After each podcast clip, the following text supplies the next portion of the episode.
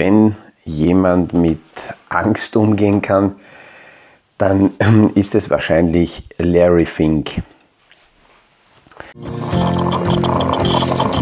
Aus dem Kaffeesatz, der Podcast von AL und E Consulting. Aktuelle Kapitalmarkt- und Wirtschaftsfragen verständlich erklärt mit Scholt Janosch.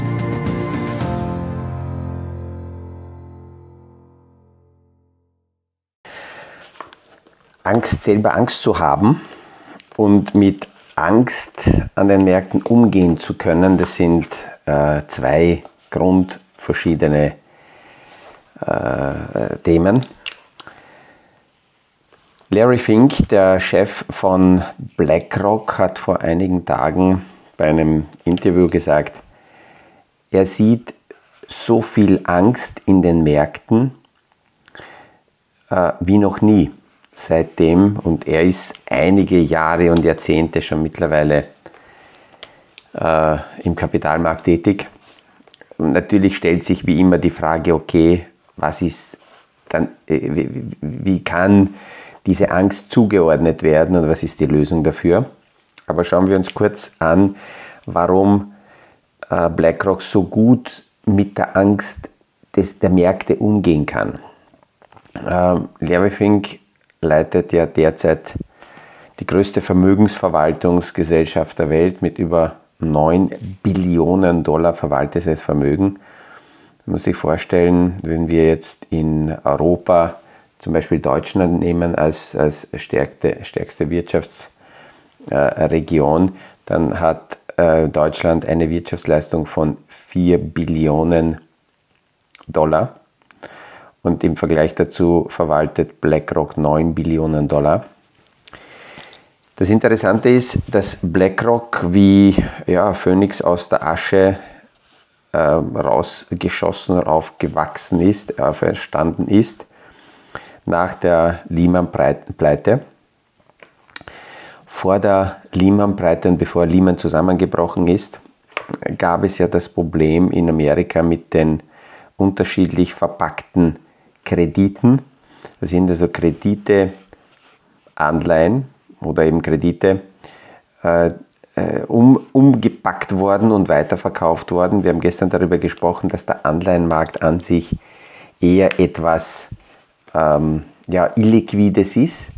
Da wird nicht über dem Markt, sondern hinter dem Markt äh, werden Kurse bewertet. Sehr oft werden Anleihen von Instituten nicht an einer Börse bewertet, sondern die Institute selber machen eine Bewertung für die Kurse, mit welchem Kurs in einem Sekundärmarkt zum Beispiel Anleihen zurückgekauft werden.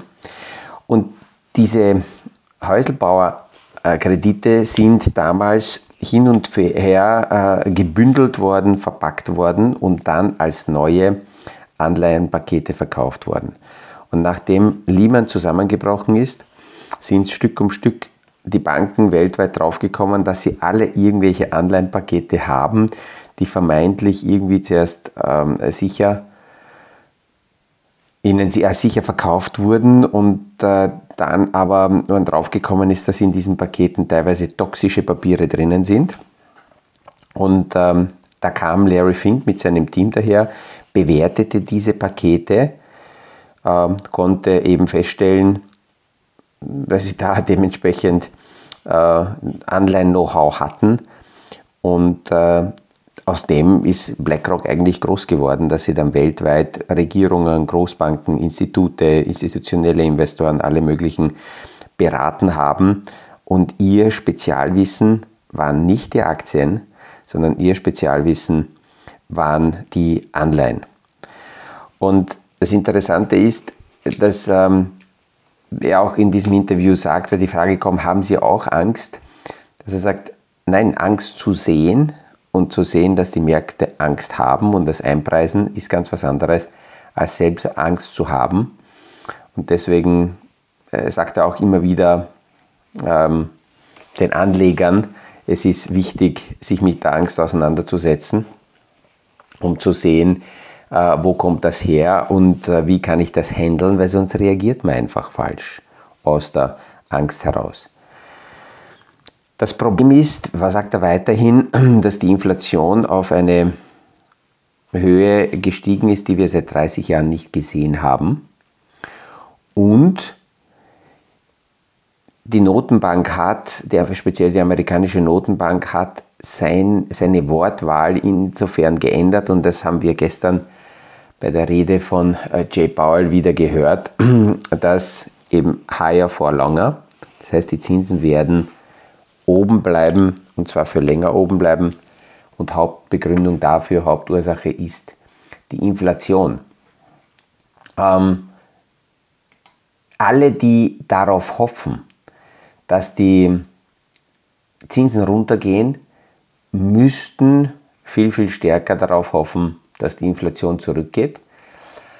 Aber wir haben, glaube ich, vor zwei Podcasts schon darüber gesprochen, dass die äh, monatlichen Daten, wenn man die auf jährlich umrechnet bei der Inflation, leider darauf hindeuten, dass die Inflation wieder eher anzieht. Und das Interessante ist, dass die Inflationswelle, die zweite Welle, jetzt von einer ganz anderen Seite, äh, Seite kommt als die erste Inflation. Die, die zweite Welle ist leider deutlich tückischer und ähm, das ist das, was äh, Larry Fink meint, dass hier äh, die Angst in den Märkten sind. Bis jetzt schaut es ganz danach aus, dass die Zinsen zumindest bis Mitte 2024 hoch bleiben werden. Und diese höheren Zinsen, die eigentlich die kurzfristigen Zinsen sind, die schlagen sich ja nicht sofort nieder, äh, sondern die brauchen eine bestimmte Zeit, bis die höheren Zinsen äh, in, in, de, in der Wirtschaft ankommen. Äh, ich werde sehr oft gefragt, warum die höheren Zinsen, die wir jetzt sehen, die Wirtschaft noch nicht überall belasten. Ja, die Erklärung dafür ist, dass eben die Finanzierungsstruktur sehr entscheidend ist. Ich habe gestern eine sehr interessante Auswertung in die Hand bekommen aus der Eurozone, dass die einzelnen, die, die, die einzelnen Länder haben unterschiedliche äh, Finanzierungsstrukturen und überall dort, wo hauptsächlich mit Fixzinsen im Häuselbaubereich äh, äh, gearbeitet wurde, dort schlagen sich die höheren Zinsen nicht nieder, weil die Fixzinskredite ja keine Änderung äh, bis jetzt äh, zinsseitig verursacht haben. Und nur bei den neuen Krediten kommen die, die höheren Zinsen äh, äh, zum Vorschein. Es werden auch an sich weniger neue Kredite vergeben. Auch die KIM-Verordnung, die Kreditverordnung hat das verlangsamt. Und eben die Unsicherheit führt dazu, dass die Leute weniger Kredite aufnehmen und dann natürlich die höheren Zinsen. Das heißt, er schlägt nicht so schnell durch. In der Eurozone waren im Durchschnitt die Zinsbelastungen, äh, wenn wir jetzt die privaten Haushalte hernehmen, Immobilienkredite unter 2% noch in Dezember 2021 und sind jetzt leicht über 2% in August 2023. In der, in der Durch, also in der Eurozone in Summe. Aber wenn wir einzelne Länder aufmachen, dann sehen wir, ähm, dass äh, zum Beispiel Deutschland kaum Frankreich kaum eine Veränderung erfahren hat, aber Spanien zum Beispiel sehr stark. Die waren früher mit äh, Größenordnungen um 1% herum finanziert und die höheren Zinsen haben sich sofort bei ihnen bemerkbar gemacht. Ähm, Ähnliches haben wir auch in Italien. Die waren knapp unter 2% und sind jetzt über 3%. Das heißt, es hängt immer davon ab, wie die jeweilige Finanzierungsstruktur ausschaut. Wie sieht es bei den Unternehmen aus? Die Unternehmen haben deutlich äh, weniger mit Fixzinsen gearbeitet. Die Unternehmer haben mehr mit variablen äh, Zinsen gearbeitet. Fast überall in Europa. Und hier ist die Spanne deutlich größer, während in der Eurozone äh, Ende 2021 die Finanzierungszinsen bei den Unternehmen in etwa so knapp unter 2% waren liegen die derzeit bei 4% und auch hier äh, reißt Italien aus. Die waren bei 1,5% Ende 2021 und sind jetzt bei knapp 5%.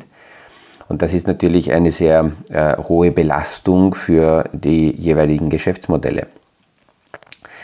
Es, ist, es schaut zumindest leider danach aus, dass wir vor einer ja, zweiten Welle bei der Inflation stehen. Und diese zweite Welle, habe ich vorhin schon gesagt, kommt ähnlich daher wie in den 70er Jahren. Auch damals hatten wir zuerst einen Inflationsanstieg, das war ähm, 1970, äh, ein Inflationsanstieg in etwa größenordnungstechnisch auf ähm, 6%. Dann kam diese Inflation zurück und man muss sich vorstellen, das ist nicht auf Monatsbasis, sondern die Inflation kam zurück bis Ende 72, Anfang 73. Dann kam ein sehr starker Anstieg auf 12% zwischen 73 und 75, hat also zwei Jahre gedauert. Ähm, dann hat die amerikanische Notenbank mit der Zinsschraube die Inflation zurückdrängen können und ist von 12% wieder zurückgekommen auf, auf ähm, ja, 5%. Das hat wieder etwa zwei bis drei Jahre gedauert. Und dann kam die sehr, sehr starke zweite Welle. Die Inflation stieg dann von 5% an auf 15% und da auch wieder Zeithorizont von 77 bis ja, Anfang, der, äh, Anfang der 80er Jahre. Und erst danach wurde die Inflation dann von diesen 15% runter auf größenordnungstechnisch etwa 3% runtergedrängt. Auch das hat wieder drei Jahre gedauert. Diese Wellen sind deswegen wichtig und interessant, die anzuschauen, weil wir damit merken, äh, die Inflation und die wirtschaftlichen Entwicklungen gehen nicht von heute auf morgen, sondern das sind längere Zyklen, die wir beobachten müssen. Und ähm, eben diese Welle, die jetzt äh, als zweite Welle kommt, wird von zwei Themen noch weiterhin befeuert. Erstens die gesamte grüne Transformation. Ich habe gestern, ähm, war ich unterwegs im Radio, nur gehört, welche Gelder überall verteilt werden, die mit eben äh, grüner Energietransformation zu tun haben. Oder wir brauchen nur das österreichische Budget anschauen für die nächsten Jahre. Ähm, ich habe Anfang der Woche über die Pensionsunterstützung gesprochen und auch im, im nächstjährigen Budget über 30 Milliarden werden nur als Zuschuss, noch einmal nicht die gesamte Auszahlung, sondern als Zuschuss genommen, um die äh, Pensionen dementsprechend äh, zu, zu unterstützen. Das sind, das sind extreme Summen und das treibt natürlich zusätzlich die Inflation an. Plus die Demografie. Die Demografie ist heute in einer ganz schwierigen Situation. Im Vergleich zu den 70er Jahren haben wir Arbeitskräfte Knisch einen Engpass und das treibt natürlich auch äh, dementsprechend wieder die, äh, die Inflation in die Höhe.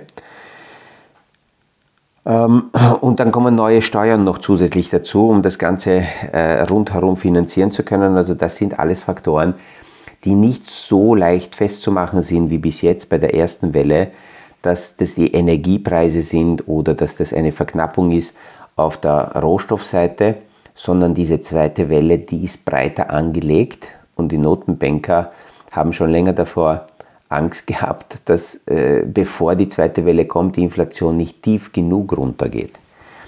Es ist auch die Frage, und die Frage wird auch in diesem Interview an Larry Fink gestellt, was ist die Lösung, welche Chancen haben wir mit dieser zweiten Welle umzugehen und äh, mich, mich fasziniert es, weil er das sehr gut zusammenfasst und sagt, die Chance, die Möglichkeit wäre die Hoffnung. Die Hoffnung, äh, dass, und, die kommt leider von der politischen Seite nicht, weil dort sehr viel mit Panik und mit Angst gearbeitet wird, sondern ähm, es wäre wichtig, mit den Menschen über diese Rahmenbedingungen, alles was da ist, zu reden und anzuschauen, äh, welche äh, positiven Rahmenbedingungen können geschaffen werden, damit solche Krisen als Wachstumschance auch in der Wirtschaft gesehen werden. Da wird immer wieder das Chinesische zitiert, wo man ja sagt, dass im Chinesischen die Krisen auch, auch, auch so vom Zeichen her so bezeichnet werden wie die Chancen und damit Krisen immer als große Chancen gesehen haben, äh, werden.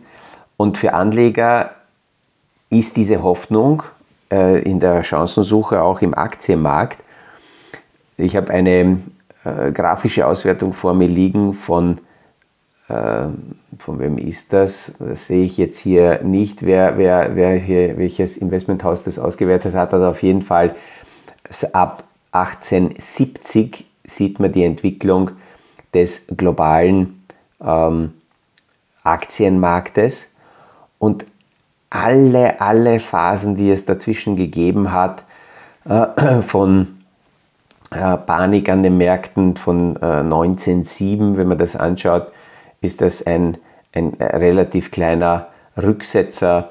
Äh, die Entwicklungen des, ähm, des Marktes äh, in der, in, in der Phase des Ersten Weltkrieges, dann die große Depression 1929, ähm, äh, nach dem Krieg die äh, erste Spekulationswelle und dann dieser Zusammenbruch, dann Inflationsmarkt und, und äh, äh, Energieprobleme in den 70er Jahren bis hinein in die 80er Jahre, dann äh, Schwarzer Montag.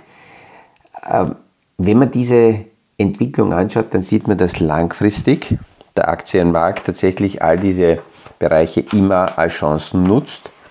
Und es gibt immer wieder Kritiker, die sagen, ja, ja, Janosch, aber wenn man diese Entwicklungen hier anschaut, diese Auswertungen, dann sieht man eindeutig, dass es da lange Phasen gegeben hat, äh, lange Durststrecken, weil die Aktienmärkte sind nicht immer gestiegen, sondern da hat es Phasen gegeben, da hat es, wenn man an der Spitze gekauft hat, teilweise zehn Jahre gedauert, bis äh, tatsächlich wieder Wachstum sichtbar war.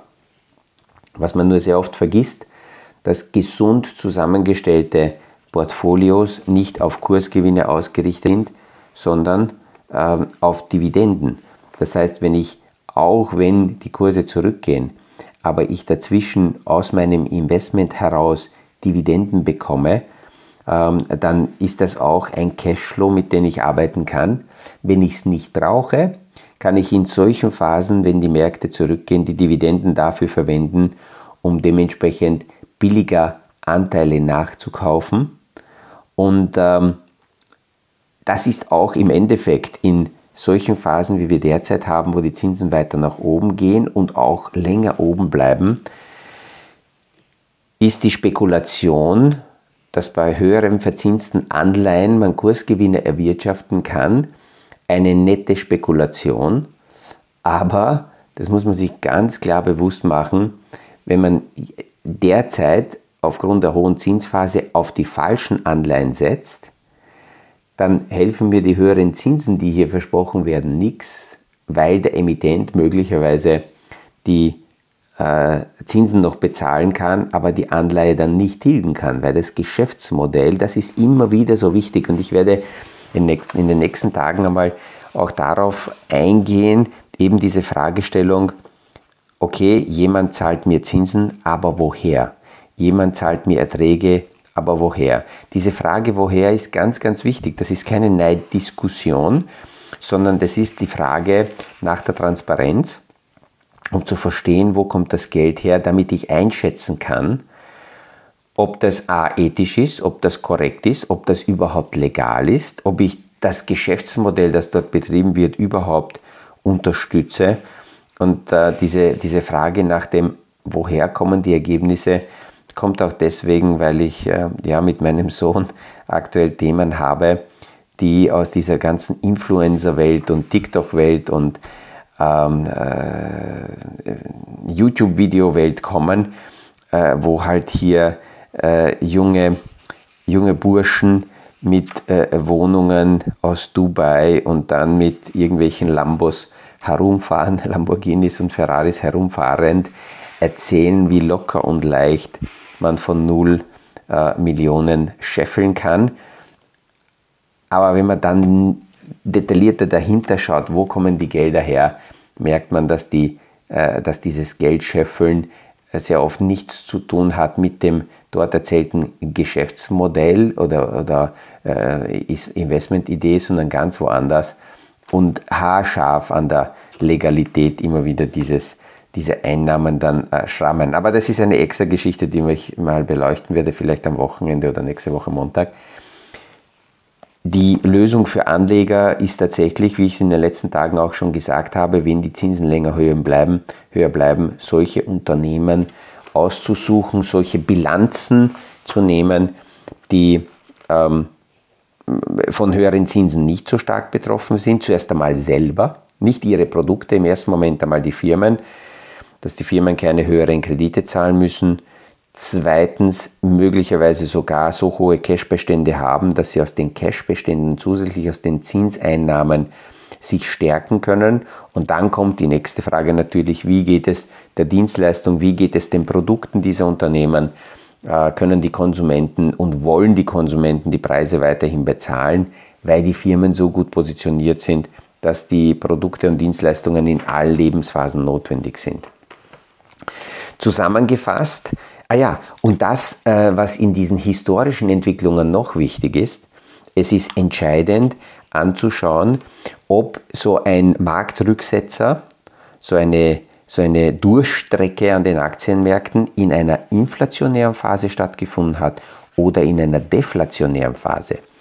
Wenn nämlich eine inflationäre Phase da ist und ich bekomme die Dividenden, dann kompensieren mir die Dividenden meinen Wertverlust und ich kann unter Umständen auch sogar noch kurz, äh, tiefere Kurse einkaufen und habe ich eine deflationäre Phase, dann äh, schaut es sowieso anders aus, weil dann die Erträge, die aus den Unternehmen mir ausgezahlt werden, dann äh, in, in, in vielen Fällen nur ein Cashflow darstellen und auch das bei Reinvestition ganz wichtig ist. Also Durchstrecken müssen nicht immer nur ganz, ganz negativ gewesen sein. Da muss ich wieder durchschauen. Also Fazit und Zusammenfassung aus Larry Finks Aussage, ja, es ist viel Angst im Markt, aber selber muss man nicht unbedingt Angst haben, um diese Situation handeln zu können, sondern es ist wichtig, sehr nüchtern äh, zu analysieren und zu begreifen. Und das machen auch die Märkte. Wo sind die Alternativen und nicht in die Spekulation zu gehen in so einer Phase? Sondern eher die werthaltigen Portfoliobestandteile zu suchen und hauptsächlich ähm, da in dieser Stabilität äh, die, die, die eigene Ruhe zu untermauern und die eigene Ruhe zu suchen. Mit diesen Gedanken verabschiede ich mich ins Wochenende. Ich freue mich, wenn wir uns nächste Woche wieder hören beim nächsten Podcast aus dem Kaffeesatz. Das war aus dem Kaffeesatz, der Podcast von AL und E Consulting zu aktuellen Kapitalmarkt- und Wirtschaftsfragen. Verständlich erklärt mit Scholt Janosch. Aktuelle Fragen, Rückmeldungen und Anmeldungen zum nächsten Kapitalmarkt-Talk findet ihr auf unserer Homepage www.aleconsulting.at.